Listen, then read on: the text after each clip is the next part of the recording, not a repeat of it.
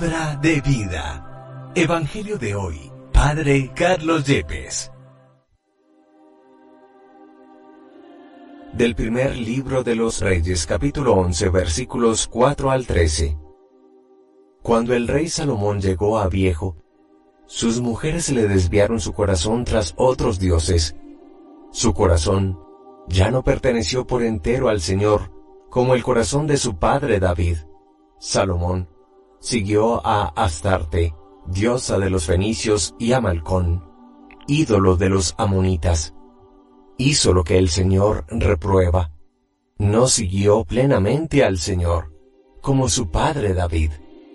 Entonces construyó una ermita a Camos, ídolo de Moab, en el monte que se alza frente a Jerusalén, y a Malcón, ídolo de los amonitas hizo otro tanto para sus mujeres extranjeras, que quemaban incienso y sacrificaban en honor de sus dioses.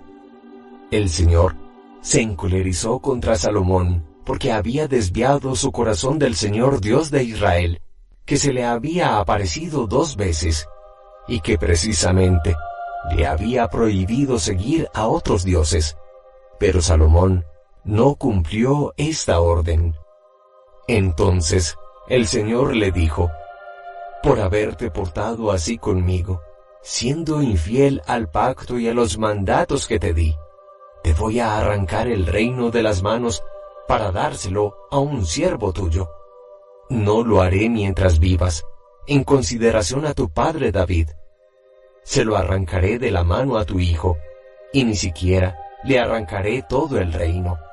Dejaré a tu hijo una tribu en consideración a mi siervo David y a Jerusalén, mi ciudad elegida. Palabra de Dios, te alabamos Señor. Salmo 106 Acuérdate de mí, Señor, por amor a tu pueblo. Dichosos los que respetan el derecho y practican siempre la justicia. Acuérdate de mí por amor a tu pueblo visítame con tu salvación. Acuérdate de mí, Señor, por amor a tu pueblo. Emparentaron con los gentiles, imitaron sus costumbres, adoraron sus ídolos y cayeron en sus lazos. Acuérdate de mí, Señor, por amor a tu pueblo. Inmolaron a los demonios, sus hijos y sus hijas. La ira del Señor se encendió contra su pueblo y aborreció su heredad. Acuérdate de mí, Señor, por amor a tu pueblo. Del Santo Evangelio según San Marcos capítulo 7 versículos 24 al 30. En aquel tiempo, Jesús fue a la región de Tiro. Se alojó en una casa, procurando pasar desapercibido, pero no lo consiguió. Una mujer que tenía una hija poseída por un espíritu impuro se enteró enseguida. Fue a buscarlo y se le echó a los pies. La mujer era griega, una fenicia de Siria, y le rogaba que echase el demonio de su hija. Él le dijo, Deja que coman primero los hijos. No está bien echarles a los perros el pan de los hijos. Pero ella replicó, Tienes razón, Señor, pero también los perros debajo de la mesa comen de las migajas que tiran los niños. Él le contestó, Anda, vete, que por eso que has dicho, el demonio ha salido de tu hija. Al llegar a su casa, se encontró a la niña echada en la cama. El demonio se había marchado. Palabra del Señor. Gloria a ti, Señor Jesús. El primer libro de los Reyes en el capítulo 11 nos habla de las infidelidades del rey Salomón, de cómo por más que había tenido la abundante bendición de Dios, al final de su vida no fue capaz de ser perseverante en la fe. Él y sus mujeres, nos dice el primer libro de los Reyes, desviaron su corazón tras dioses extranjeros. Su corazón ya no perteneció por entero al Señor como el corazón de David su padre. Nos dice renglón seguido que la ira de Dios se encendió contra Salomón y por eso le profetizó que perdería buena parte del reino sobre el cual ahora gobernaba. Hoy hablamos ciertamente de misericordia y de compasión a propósito de lo que es el misterio de Dios. Pero también tenemos que reconocer que la justicia y la cólera de Dios han estado presentes a lo largo de la historia sagrada y se ve claramente reflejado aquí en el libro de los reyes a propósito de la infidelidad del rey Salomón. En ese mismo sentido podemos destacar el Salmo 105, cuando hablando de esa infidelidad e idolatría del pueblo de Israel afirmará, emparentaron con los gentiles, los paganos, imitaron sus costumbres, adoraron sus ídolos y cayeron en sus lazos. Y nuevamente nos dice, la ira del Señor se encendió contra su pueblo y aborreció su heredad. Por eso como asamblea litúrgica decimos en el Salmo de hoy, acuérdate de mí, Señor, por amor a tu pueblo. Y dirá también el salmista, dichoso el hombre que respeta el derecho, que practica siempre la justicia y clama, acuérdate de mí, Señor, por amor a tu pueblo, visítame con tu salvación. Esa es la eterna lucha en el corazón humano entre la lealtad al Dios verdadero, al Dios de la Biblia, al Dios de Abraham, de Isaac y de Jacob, o la lealtad a los falsos ídolos del mundo.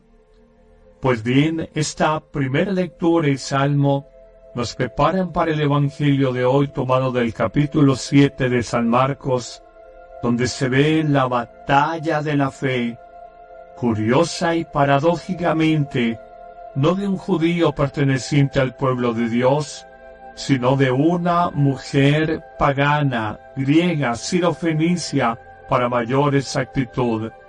Y vemos la fe suplicante de esta mujer, que nos muestra que lo más importante no es la lealtad a una fría ley, sino sobre todo la fe en Jesús, el enviado de Dios. Y a renglón seguido nos quiere mostrar el evangelista San Marcos, que la fe y la salvación no tienen nacionalidad, que el mensaje universal de Jesús no conoce de fronteras culturales, de nación, de raza, de lengua o de color.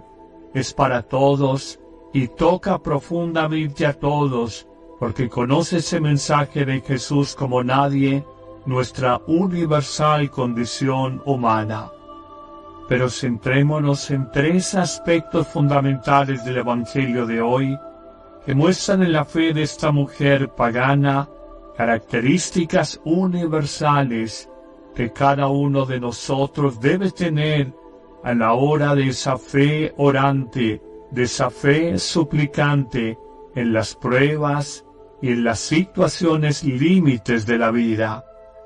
La primera actitud es la humildad con la que la mujer pagana se dirige a Jesús. Cuando ella misma, como decían los judíos en la época de los paganos, perros paganos, ella se reconoce un sencillo perrito que es capaz de comer las migajas de pan que caen de la mesa de los hijos, hablando del pueblo de Israel que preferentemente se llamaban a sí mismos los verdaderos descendientes, los auténticos hijos de Dios. Hoy descubre que sin humildad no puedes acceder al corazón de Cristo. Sin una fe suplicante que reconoce su debilidad, su pecado, sus limitaciones radicales, es imposible acceder a Dios.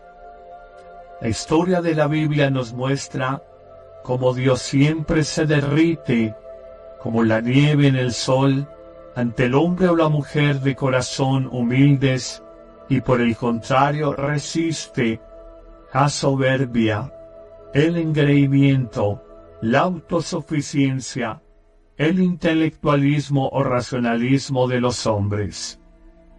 Pero hay una segunda característica de esa fe suplicante y es la profunda confianza que la mujer pagana tiene en Jesús. En efecto, primero lo busca porque ha oído hablar de él y de alguna manera ha ido creciendo su fe, su confianza en él. Pero en segundo término, confiadamente se postra en un gesto corporal muy diciente, se echa a los pies de Jesús. Hoy reconoce que si no tienes una radical e incondicional confianza en Jesús, como el que puede renovar tu vida, sanar tus enfermedades, restituir tu matrimonio, convertir el corazón de un hijo, ayudarte a superar las más difíciles pruebas, tu fe suplicante se quedará a mitad del camino, solo por una grande confianza, es un regalo de Dios de todos los días, toda la vida, podremos alcanzar la bendición divina el momento en que oramos, suplicamos con fe. Finalmente, además de la humildad y la confianza, encontramos una tercera característica de la fe de esta mujer que le lleva a ganar la batalla frente a Jesús y alcanzar precisamente que su hija que estaba enferma pueda ser sanada.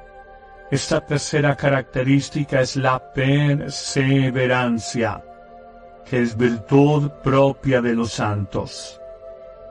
Siempre les diré que iniciar en la vida con Dios es de muchos, perseverar en la vida con Dios es de pocos, terminar hasta la muerte en la vida con Dios es sólo de los santos, de los hombres, de hombres y mujeres únicos.